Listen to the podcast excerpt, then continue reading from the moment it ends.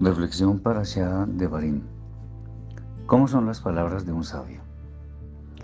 En la primera parashá del Sefer de Barim, el libro de Deuteronomio, comenzamos a leer el último discurso que Moshe da al pueblo.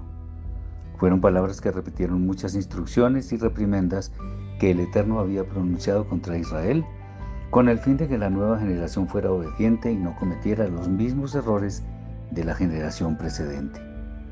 Moshe fue escuchado porque era realmente respetado y reconocido como el líder y profeta, además de su indiscutible sabiduría y carácter manso. Y este ejemplo es el que queremos enfatizar en esta ocasión.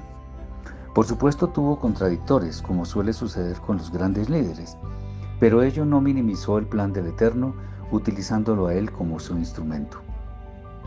Hemos de ver que Moshe siempre atribuyó al Eterno el mérito de haber sacado a Israel de Egipto, sus palabras fueron basadas en las instrucciones impartidas por el Eterno y su caminar siempre buscó la dirección celestial. Y ello es el ejemplo de un verdadero sabio. Las palabras de estas personas nunca pretenden elevar su ego por encima de los demás, sino que siempre están enfocadas a dar el honor al Todopoderoso, pero edificando a sí mismo a sus semejantes.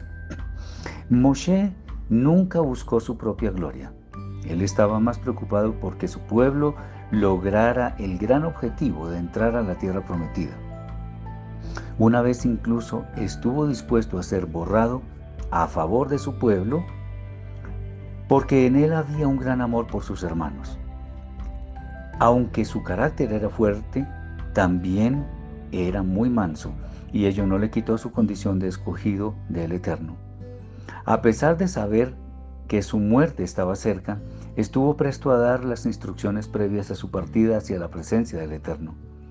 Otra persona quizá intentaría demorar los acontecimientos en beneficio propio, pero en Moshe no fue así.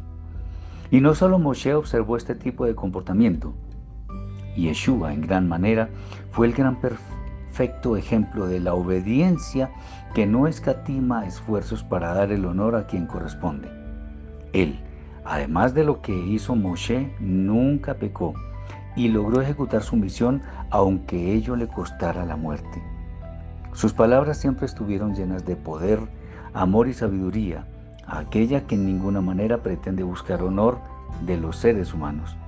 Y si vemos las vidas de otros grandes sabios, podremos ver que ninguno de ellos estaba preocupado por recibir honores sino más bien estaban preocupados por cumplir su misión como primera prioridad.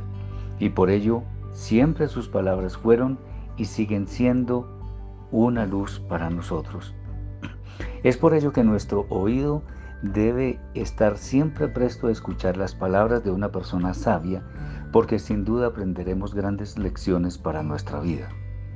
Las palabras de un sabio siempre nos proveen la mejor enseñanza y de ahí que nunca será tiempo perdido seguir sus consejos. Aprendamos de las personas sabias, porque ello nos lleva al camino de la vida. Debemos buscarlos a los que ya partieron en el legado de sus escritos y a los que aún se encuentran entre nosotros para escucharlos, para que lo que ellos nos transmiten se convierta en alimento para nuestro ser. Shabbat Shalom.